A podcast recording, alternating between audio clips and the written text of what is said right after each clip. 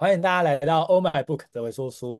今天要跟大家分享的这本叫《把自己活成好故事》，这次来到了一百一十一集喽。我想这过去大家在聆听的过程中，一定有非常多的收获。各位，如果你有收获，你有一些学习，甚至你有发生一些好事情的话，能不能答应我一件事情，一定要跟我分享？各位，你的分享对我真的帮助很大。我其实常常看到大家给我的回馈哦，我真的。坦白讲，我是很感动的，因为我觉得，就是我虽然有这样的出发心，我也一直在行动，但是你知道吗？一直在付出的过程中，如果没有反馈，其实我压根也不知道我到底有没有实质上帮到大家，还是我就只是。一直觉得有帮到大家，但是实际上大家在听的过程中觉得说，哎呀，我听不懂哲维在讲什么，或者是啊这些东西我听了我也不知道怎么用，哇，那这样的话我就觉得好可惜哦，因为我都花时间了，我就希望把这件效益做到最大，所以非常鼓励大家，如果可以的话呢，是不是可以？跟我分享你的一个收获跟心得。那么右下角就 QR code 有我的 IG，你可以用 IG 私讯我，甚至你也可以 tag 我，让我可以转发，让让更多人可以知道有这样的一个说书的一个平台，让更多人知道有这个直播的时段。各位每周三的晚上，大家有没有开始养成这习惯？有没有越来越喜欢哦？这从去年一月开始到现在，基本上不间断。你看连过年呵 呵我也没有间断，对吗？刚当然刚好这是过年哦，刚好是头跟尾啊。所以礼拜三我一样是持续的，所以呢，如果你直播真的跟不上，或是你觉得太晚了，那没有关系，你可以怎么样？你可以追踪我的 YouTube，追踪我的 Podcast，好，你随我全部都会录下来放上去的，啊，我希望可以帮大家解决，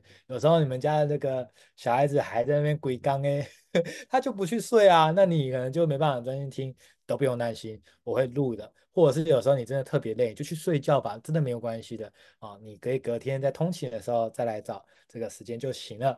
所以我想，如果你每天都听一点，甚至每天就听一本书哦，你看哦，你一百一十一个主题这样学习起来哦，哇，你就很像人生大学哦，有一个学长，有一个助教，有一个教练哦，直接贴身的一对一，一直充电，一直帮你。赋能啊，一直当你的行动电源，全部都灌给你，哇，这大补帖的概念哦，这样是很棒？哎，讲大补帖好像有点透露年纪。好，那这本书呢，作者叫黄瑞仁哦，这刚好是我认识的作家，然后呢，我们也在这个他录 podcast 的地方哦，我们有很多的一个讨论哦。那当然这一次的聊天也非常的精彩，也非常的好玩。那我觉得。当时在聊的过程中，我觉得特别有意思的是，他跟我一样，以前都是工程师，不过他是辞职去当导演，那我是辞职啊去这个这个这做网络创业这样啊，当然他也是做导演，其实也有有点像是创，其实也是创业啊，坦白讲，只是说我们两个都是辞职去创业，那他是做。跟我做的其实是不一样的哦。那当然，后来呢，我们也都是一直在不断的想要打造自己理想的生活方式哦。那当然，理想生活方式我们一直都持续的努力，但最重要的是，我们都在想怎么样提供价值给更多人哦。所以，我想真的这样聊下来，我真的觉得哇，这本书的作作家叫做黄瑞仁导演呢，他真的是做得非常的棒哦。所以特地放上我们的合照 来跟大家分享。那这本书到底在讲什么呢？其实他用了三幕剧来跟大家分享他的人生经历，而这些人生经历的每一个故事呢，都好精彩。所以如果你是喜欢看故事的这本书，你一定要买，因为你一定会觉得很有收获，而且你一定会看得觉得很过瘾。那今天就跟大家分享，我从这本书当中悟出来一些人生的道理，结合了我自己可能过去带人的经验，或者是我自己遇到的经验哦，来跟大家分享。首先，好故事的力量。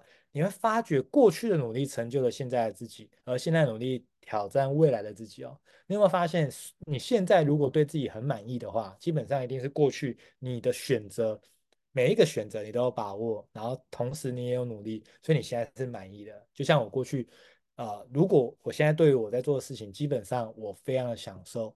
那我不敢说我做的特别好，但是我知道我很享受这件事情，我就知道我做对事情了。但我为什么我现在会做这件事情呢？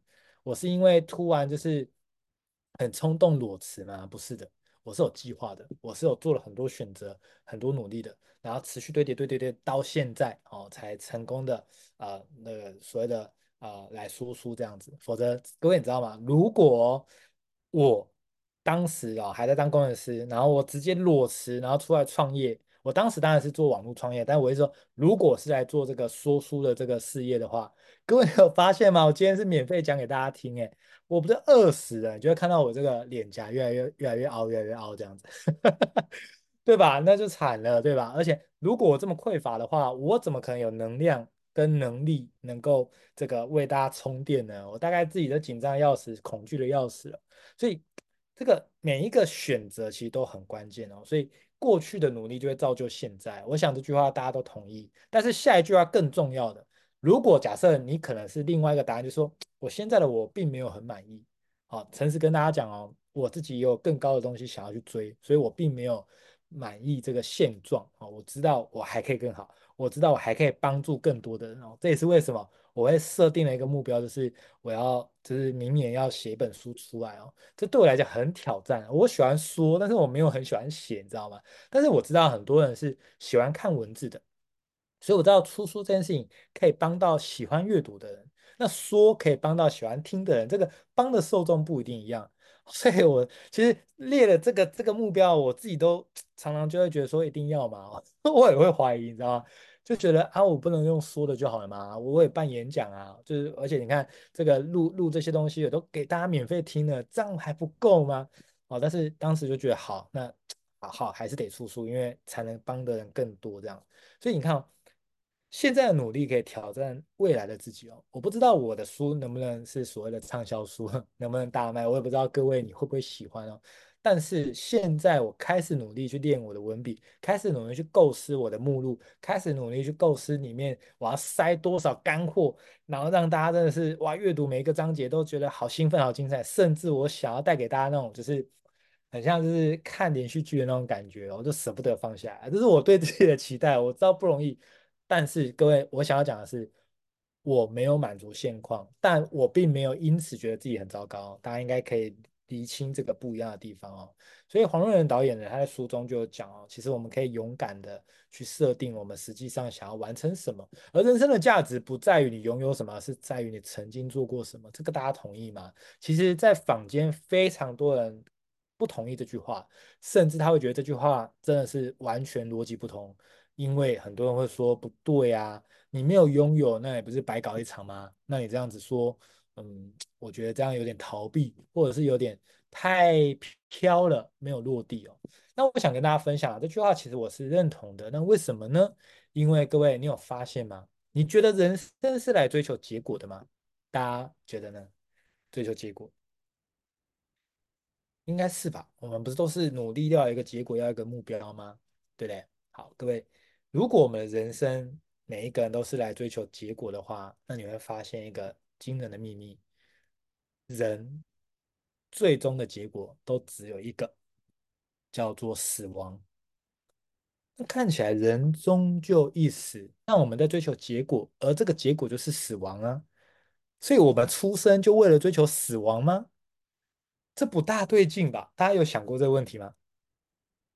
如果我们出生就为了死亡，那这我们到底在干嘛呢？所以看起来我们就不是在追求死亡。如果是的话，那这不是很不合逻辑吗？所以看起来我们人生不是在追求结果，而是在追求过程。其实这个过程，各位，你有发现这句话完全可以呼应刚刚讲的观念吗？事实上，的确，你可能拥有很多的东西，但是万般带不走，唯有什么？业随身，这个我们都听过。意思是说，当你死亡的时候，你钱也带不走，你房地产怎么没有东西带得走？你说不对啊？那你的名字是，但你死亡之后还是你的名字吗？当然就不是啦。所以你会发现，什么东西都带不走。但是那这样子，如果都带不走的话，那我们又一直在追求那些带不走的东西，那到底在干嘛？不是不能追求，只是更大的重点是。我们在这个人生的旅途当中，我们到底体验了什么？那什么又叫做体验呢？体验啊，其实是所谓的帮助别人。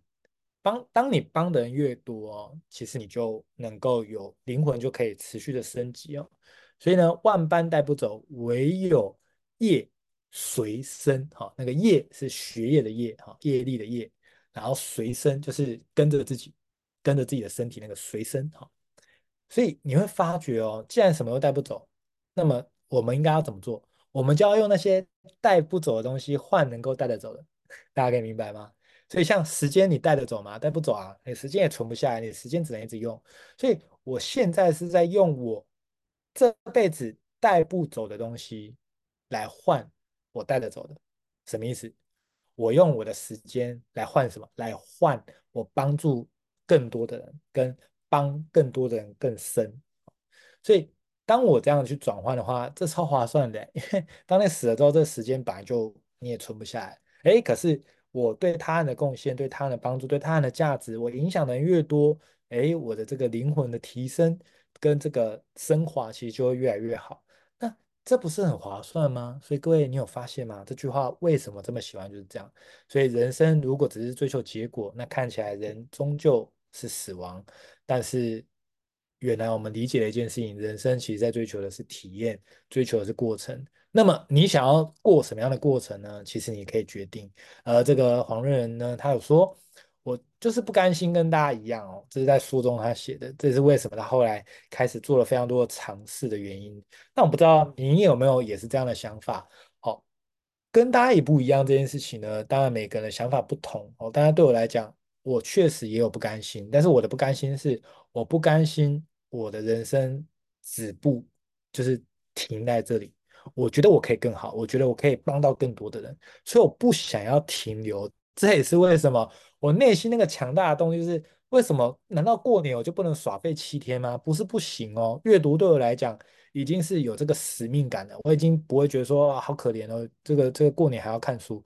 对我来讲，是我每分每秒都想要珍惜，因为我想要把握此生。各位，你有想过吗？很多人说，哎呀，很多事情，人生下半辈子再来再来努力再来规划。各位，你一定有听过对不对？下半辈子再再再说了。各位，你有 想过？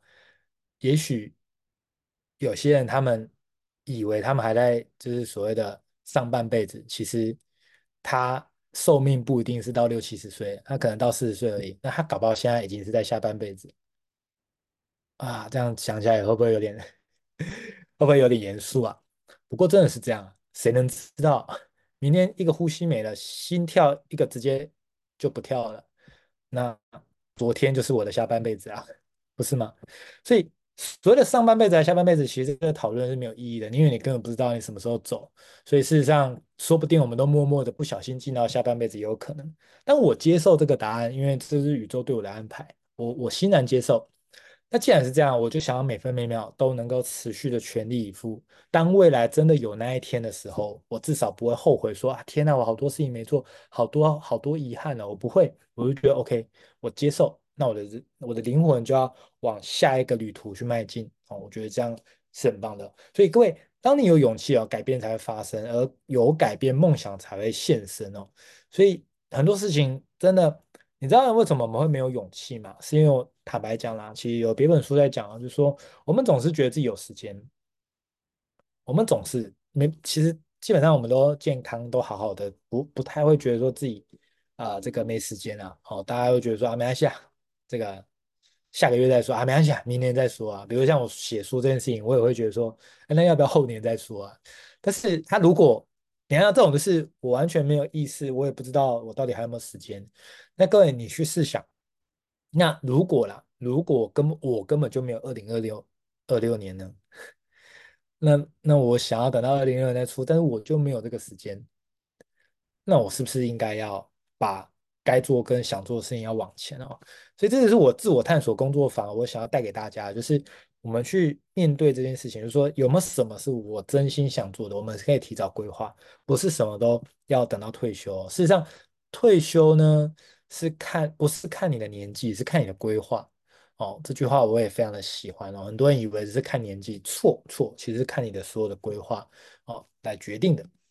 所以整个在这个过程中，可能或许我们过去的一些剧本哦，一定有你满意跟不满意的。但是这边很关键哦，如果接下来你开始懂得叫做改编，也就是这剧情都可以随时去做调整的哦，那你就能够理解到说，每一个剧情呢，其实它都有它的意义。纵使你可能以前哭得要死，或是觉得自己衰到爆，或者是惨得要命哦，但如果你现在回推，或是回头去看这些东西，你用不同的视角去看的话，你会赋予不同的意义。举例哦，对我来讲，我当时在幼儿园的时候，其实我就呃呃，就是这个叫社交障碍，然后讲话会结巴，会口疾。各位也知道，小朋友会口疾会结巴，超惨的，惨的点在哪？惨的点是没有小朋友要跟你玩啊，甚至他们会取笑你哦。所以我当时就这样。那你看哦，这件事情看起来很惨哎，它是悲剧，对吧？可是呢，时隔多年之后，我发现哦，各位这是真实的哦。我发现就是因为我曾经有这样的经历呢，所以我特别有一个特质是比一般人还要来得好一些的，就是我的同理心特别强。我可以共感到别人的情绪跟感觉，我也比较能够同理别人，是因为我曾经是这么的不擅长，我曾经是这么的呃状况不是就这么不好，就是口疾嘛。那现在你可能听不出来我曾经有口疾，但是。就是过程呢。当我发现有人在演讲也好，我在说话，他很紧张，我其实就很有耐心的跟他说：“你慢慢说，我我慢慢听，没有问题。”哦，所以这个是给我巨大的礼物哦。你知道，要同理别人其实不容易。我后来发现哦，因为有时候他是需要练习，甚至他需要一些特质的。那我就很幸运，老天给我这个礼物哦。所以你觉得你明白？你看很多东西，你改改写改编之后，你就会知道说：“哇，还好当时我发生这件事情，我觉得超棒的哦。”所以很多的未来啊，其实来自于我们的想象。各位，如果你想得到，其实有时候就做到。反过来说，有时候你想不到，就不容易做到了。所以，当我们能够去想象，各位就勇敢去想，想都不花钱，都不敢想了。那花钱的你还花得下去吗？所以很多东西，想象不花钱，想象也不会有人 judge 你，也不会有人批评你，就想在心里。如果你真的很担心的话，你就找你信任的人跟他分享。那个你不信任，或者是泼你冷水，就不要找他分享了。所以。想象之后要干嘛呢？加上付诸行动。各位，你知道想象加付诸行动这个力量超强的。就像我曾经有想象要出书这件事情，但是我就觉得不急嘛。后来就真的是觉得哇，好像不能再拖了，应该要赶快来做了。所以呢，这个当你真的想象加行动，各位你真的去试试看。尤其今年二零二四年是这个丰盛显化年哦，你很多梦想、很多的愿望都会实现。你就尽管去想哦，你会发现世界就会展现你的想象，它就会呈现出来如你想象的画面。我们就像是一台投影机，我们内在世界长什么样子，我投影出来的外在世界就会长什么样子。这个其实就跟所谓的业力种子法则跟这个吸引力法则都完全正相关哦。所以如果你能够理解到这个秘密的话呢，我鼓励大家今晚就是今晚，在还没正式开始上班前。请你好好的发愿，请你好好的设定你的目标，下订单哦，然后好好的去想哦。从今以后，你就每天晚上睡前啊，你就好好的去想象你想要做的事情，然后就带着微笑去睡觉。每天就这样做，不用久，三到五分钟其实就够了。好，接下来进到第二幕，赋予自己故事哦。角色决定剧情，呃，剧情决定结局。为什么角色这么重要呢？就如同刚刚讲的，身份认同决定了你的习惯哦。所以也决定了你的行动，所以你怎么设定你的角色，那就不一样了。所以各位，你是怎么设定你自己的？你觉得你自己是怎么样的一个人？你觉得你自己是只是一个小员工，还是一个小姑姑，还是一个某某某，这样而已吗？各位，如果你觉得你是一个，比如说阅读推广者，如果你设定这个角色，你知道吗？阅读这件事情会也会赋予一个完全不同的意义。过去你的阅读是因为啊买太多书了啦，书柜放不下了，只好赶快消一消，有没有？就跟那个过年买太多零食，然后现在整个零食都 放在那边，赶快消一消。各位，你这用那种要消一消的心态在看这本书哦，这我基本上的心态就不对了，这心态就已经完全偏掉了。但如果你是终身阅读推广者的角度啊，就觉得嗯。每本书都有我可以学习的地方，那我看完，我是希望可以萃取出来之后，能够帮到更多人。如果你是这样想哦，那我我就相信你这个角色，你就会决定剧情。为什么？你每次阅读你都会觉得很享受，甚至呢，你也不会再纠结一定要每个字都看完了。为什么？因为你的重点会放在什么？我要怎么帮到别人，而不是在执着一定要每个字都看。所以你看哦，剧情变了，结局就完全不一样了。好。黄瑞仁导演在这本书当中，他有讲到人生基本上三幕剧哦，铺陈、冲突、解决。各位，如果我们揭露了这三幕剧的目的是什么？就是你会发现哦，你人生的每一个旅途当中，你可以知道都有所谓的冲突。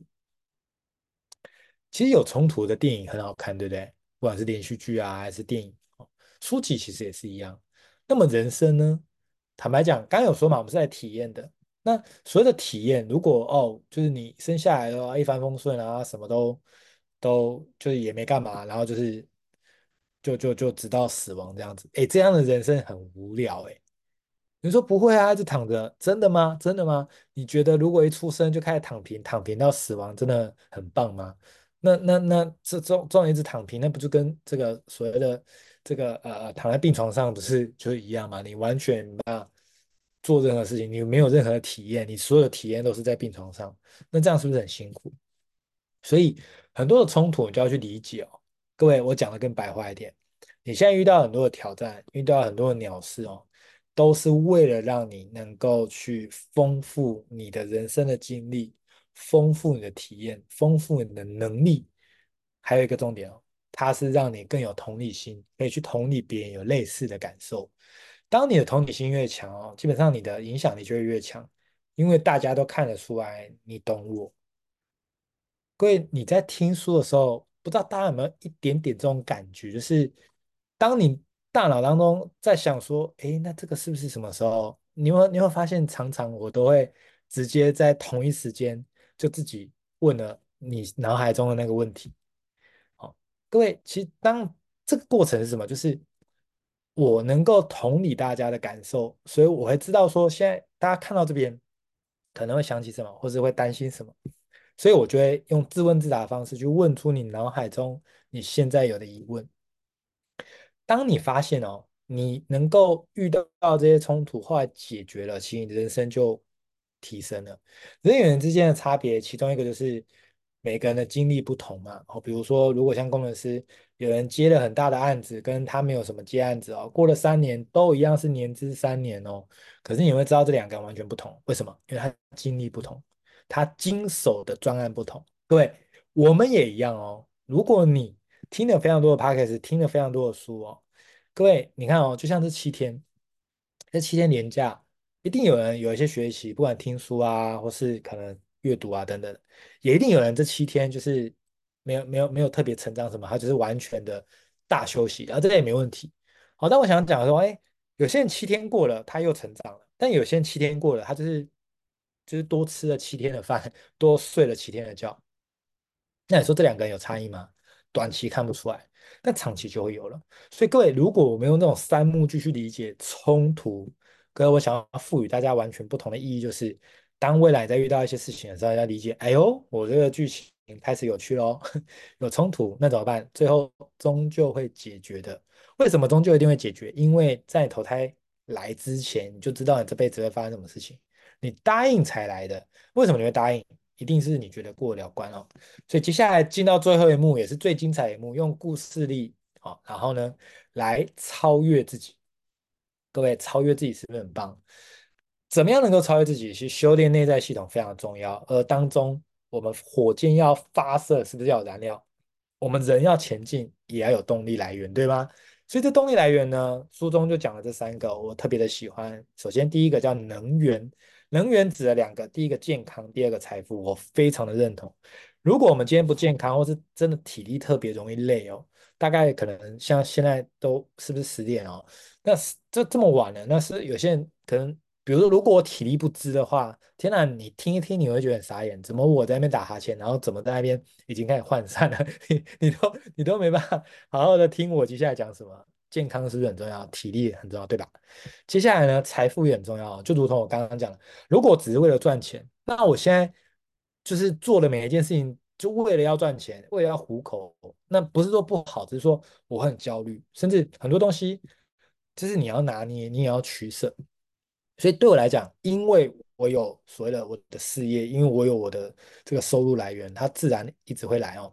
所以对我来讲，我在说书或者在演讲或者在办工作坊的时候，我就不需要把所谓的收入这件事情放在前三顺位。我放的顺位什么？第一个就是这东西到底能不能帮到别人？好，那第二个就是我能不能有效率的帮到大家？好，那再来当然就陆陆续续我会有一些我在乎的点，包括场地啊，包括等等的。哦，那最后才是哎所谓定价，那我要定在怎么样是大家来会珍惜啊，同时呢也能够让。呃，这个持续工作坊可以持续运作下去哦。因为如果亏钱的话，那 当然这个办这件事情就会觉得哦，这个大概就会有点负担嘛。所以各位，你就会明白哦，就是这个你能够很丰盛，跟你是很匮乏的，你在看一件事情，在规划一件事情就完全不一样。所以很多人说啊，这所以你可以多学一些行销啊，用一些行销的手段，用一些这种。那个叫做啊饥饿行销啊，其实也可以什么的。各位，其实我不是不懂饥饿行销，但是我不想要这样子对我的这个这个这个，就是就是对各位书友们，就是我觉得我就把我就把我的这个呃东西品质做好。那我也诚实跟大家讲哦，是怎么样，然后怎么报名等等的。但我就没有要去设定说啊，一定要什么什么几号前怎样，我就觉得这样子我自己个人不喜欢啊。当然这个当然。这样有点有点蠢啊，就是明明行销其实手法还是得走，只是有些东西我就有点觉得说，我想要带给大家最好的，那那我就必须要去考量更清楚这样子。好，再来就是能量，哇，我觉得能量这个说的太对了，热情跟态度，各位你知道吗？热情这件事情有多重要？热情会决定你能不能开始，甚至能不能走到最后，因为。当你对一件事情哦一直有热情，你就真的就是你真的坦白讲，就算亏一点钱你都想做啊。说真的是这样子的，嗯，花自己的时间跟大家讲，你都想做，就觉得这很很棒啊，这是很有意义的事情。所以，我曾经看过稻盛和夫讲，他就其实那时候在晚年，他就是在找接班人。那接班人大家都很学历很好，经历很好，双博士什么的都很厉害啊，到底要找谁？他后来就发现惊人的秘密就出现在这两个字。他说要找接班人，他到最后发现，他就找特质是热情的人，还有他态度好的人。为什么？因为他说一个热情的人，他就算能力不足、人脉不足、东西都经验不足，他会把事情做成。所以我很同意哦。我发现那前几天也是这个啊、上次在跟黄瑞仁导演就是在交流的时候，他就他就问我说：“哎，你录到现在，你会不会觉得腻？”哎，我还真的不腻耶，我也不知道为什么哎，明明就做五年哦，那哎怎么照理说应该要腻吧？哎，对呀，我我我我不知道，我不腻哎，因为我觉得就是每一本书都很精彩，然后每一本书都可以帮到不同的人，然后我就觉得，你知道线上你们可能看不到有多少人参加，但我看到别人的参加，其实有时候在早期的时候，然后我曾经就只有一个人来听的时候，我也是讲整场哎，我是讲到就是。就是现在冬天当然不会，我这夏天有时候讲到就全身都汗流浃背，太激动了，只有一个人听哎，哇，那你你你们懂那意思？就是如果没有热情的话，这件事情到底怎么下去啊？就一个人听哎，而且我都不知道那个人是谁，就不知道他有没有在听啊。那热情就是这样，就是说你觉得这件事情很有意义，而且各位，我还想跟大家分享，额外分享哦，热情其实它不是，它不是原本啊、叫做。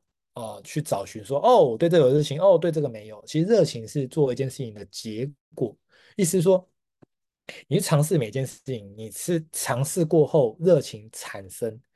像阅读这件事情，我不是说哦，我很知道阅读是我的热情，所以我做了哦，然后就很有热情，不是，也不是说我一接触阅读的时候，哦，超有热情的，天哪，这就是我，不是，不是，完全不是，是我做了一段时间，热情才产生出来的。各位，我现在讲这个是重要的秘密了。太多人花了好多时间在找他的热情，可是他找不到，为什么？为什么会找不到热情？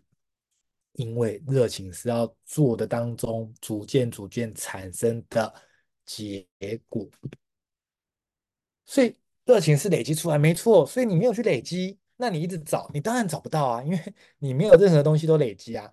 哦，可以明白哦。所以先做了才会有热情，没错。所以各位，热情是这样产生的。我希望在这个章节哦，不会让大家误会说啊，热情是用找的哦，其实是他去做、去累积的。再来能耐，能耐什么呢？能力加上考验。各位，其实很多人很很有能力的人，可是他没有耐心哦，这个人终究成不了大事。我这样讲可能有点武断哦，但是坦白讲，我过去在带了这么多人跟就是呃接触啊等等，我发现真的是这样。那些没耐心的人，基本上我很少看到没耐心的人可以成就大事。那如果他真的能够把事业做大，他也很快会被收掉。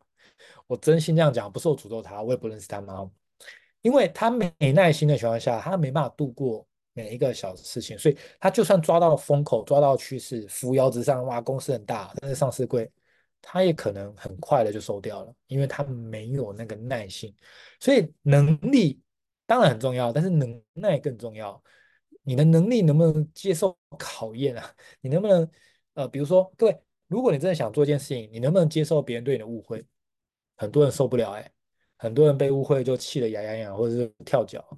各位，如果你真心想做这件事情，那人家稍微误会你一下，你就不干了，那你不就在欺骗宇宙说，你还说你真的想要啊？人家稍微嘴你一下，怼你一下，你就受不了了。嗯，那 其他的难关你也过不了了，真的是这样子哦。所以能耐这件事情哦，真的是需要特别去练习的。这也是我也在提醒自己的，就是怎么样能够让自己的能力提升，同时能耐非常的关键哦。所以我常说，如果我们能够有多一点的耐心哦，事实上这个好事多磨，很多事情哦，我们慢慢磨磨磨，其实就越做越好。在五年前哦，其实那时候虽然说书呃也没有到这么的盛行啊，不过确实那时候也蛮多人开始做这件事情。这五年下来，很多人不见了。那很多人不见，他去哪了？其实我也不知道啦。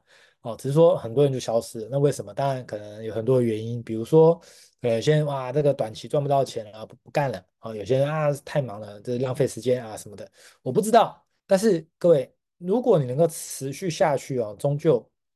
你一定可以累积出一些能力跟能耐哦，所以各位，你今天会认识我，你一定也是有一部分是过去你本来就认识我，那有些人是在我说书这段时间你才认识我的，所以这过程中完全没有投过任何广告啊，我也没有做过任何的广告。那我们会认识，其实真的就是因为持续的做，然后真的有时候这么说啦，其实你也真的不要就是精算的太太太精了，因为。你精算的太精哦，你真的有时候你就会崩溃，因为有些东西你在那边计算哦，你的数学太好了，你的逻辑太好，有些东西你就过不去了。有时候傻傻的做，有时候反而人家说提供天公狼，那个不是真的说他很笨，是说他就是继续做，就是继续做，他就不管，就继续做。哦，我觉得我就属于这样的人，所以我觉得我很幸运，那也来自于我的努力。这样，接下来还有环境的系统，他说天时地利人和都很重要，所以各位，如果你做一件事情一直还没有成功哦，很多时候不是你不够努力，我想跟你说，有时候你刚好就是天时地利人和没有做到。我跟大家分享真实的状况，我过去做网络创业嘛，我已经经营十年哦，所以我在这一块其实是有一定的能力跟经历的。但是你知道我在疫情前哦，那时候。呃，我不只做台湾市场，我还去做了马来西亚跟新加坡，哦，所以以马来西亚为主了。那我那时候就就台湾也做嘛，那马来西亚也去哦。那我去那边发展在地哦的这个市场哦，结果你知道吗？我去了一段时间之后，就发生了疫情这件事情。天哪，我超崩溃的，我过去投入了心力跟时间在马来西亚的市场，结果呢，疫情一来。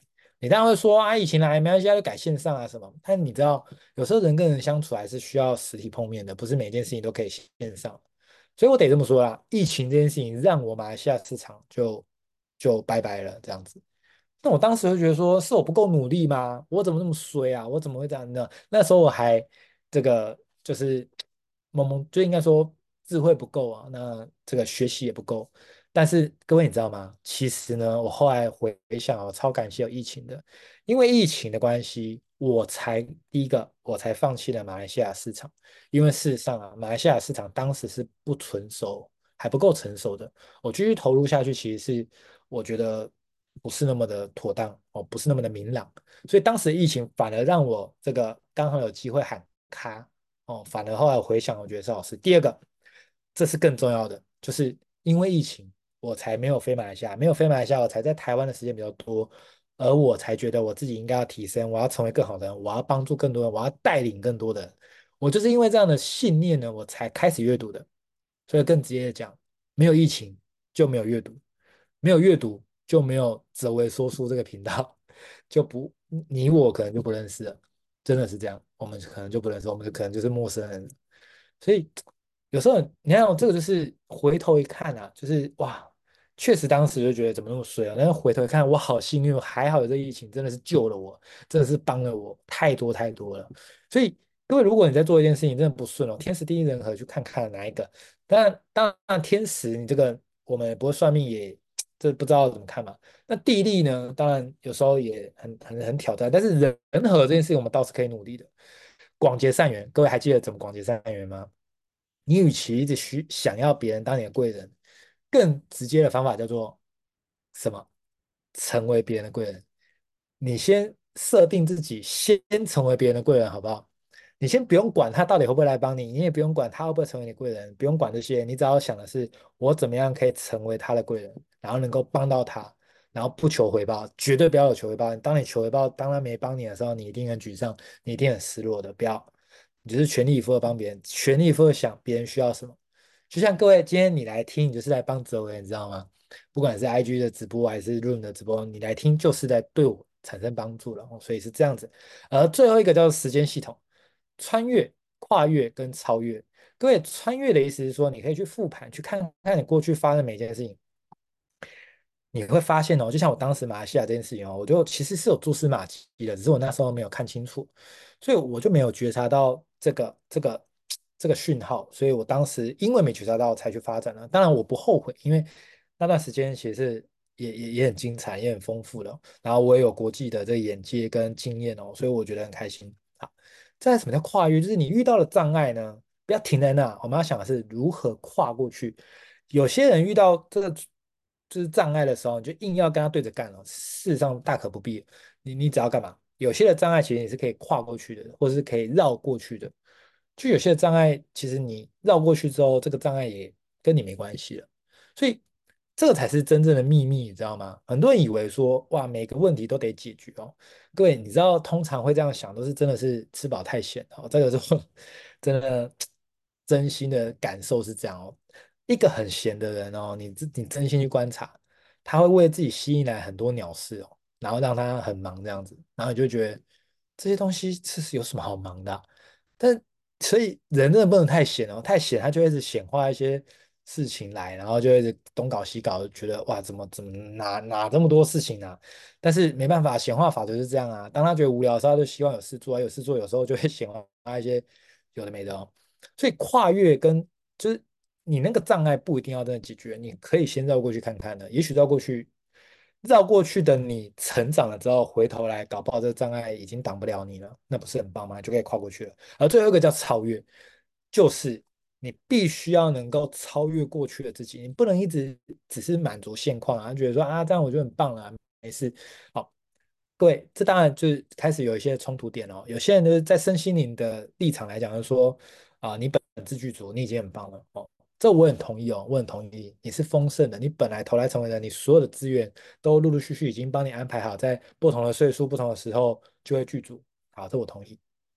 但是如果你只是在停留在说啊哦我很棒啊我很棒我现在好棒这样而已的话啊，我觉得比较可惜。对我来讲，我除了我觉得我是丰盛的以外啊，我会去想我可以再继续做到怎么样。这当中就会有个 gap，就有个落差，对不对？当这落差出现的时候，我就会知道说我还可以再超越现在的自己，我还可以成为更好的自己。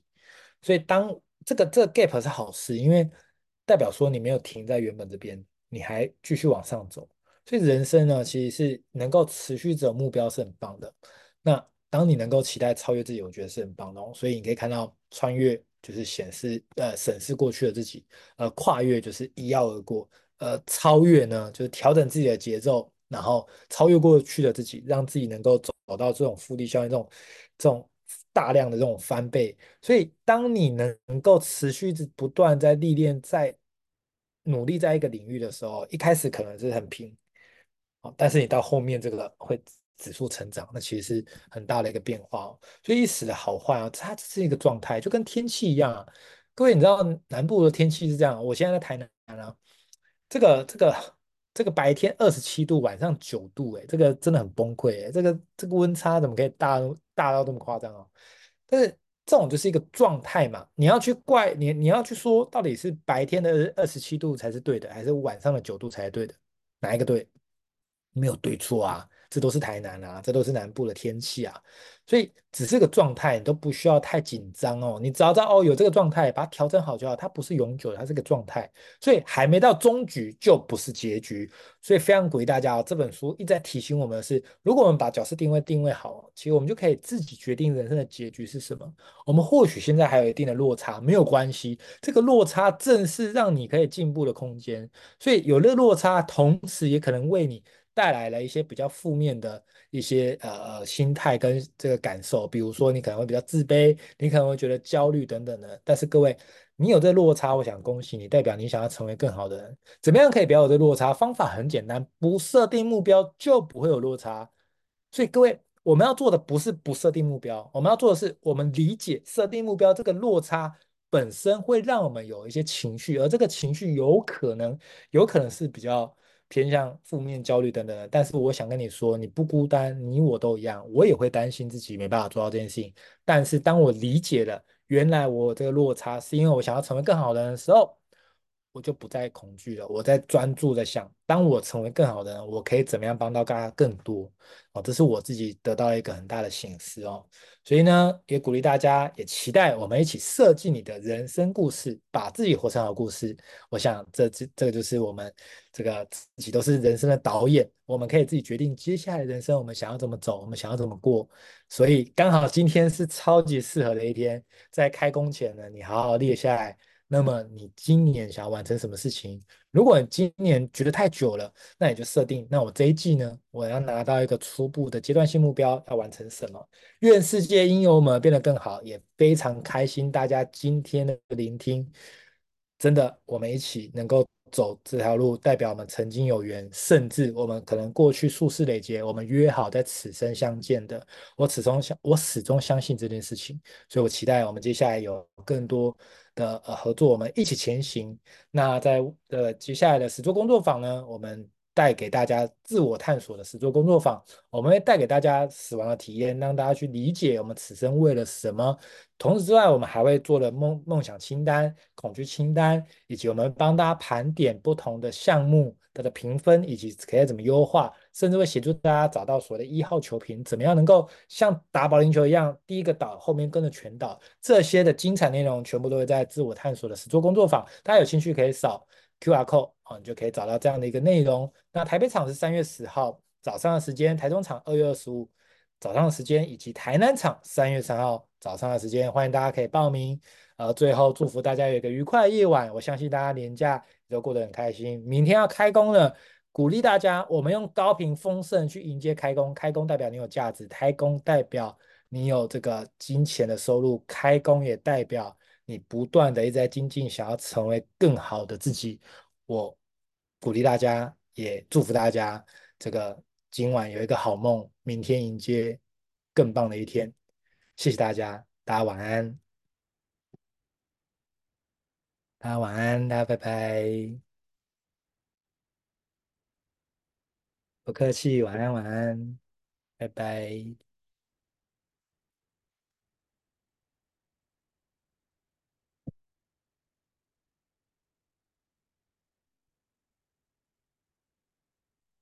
晚安，晚安，早点休息，拜拜，拜拜。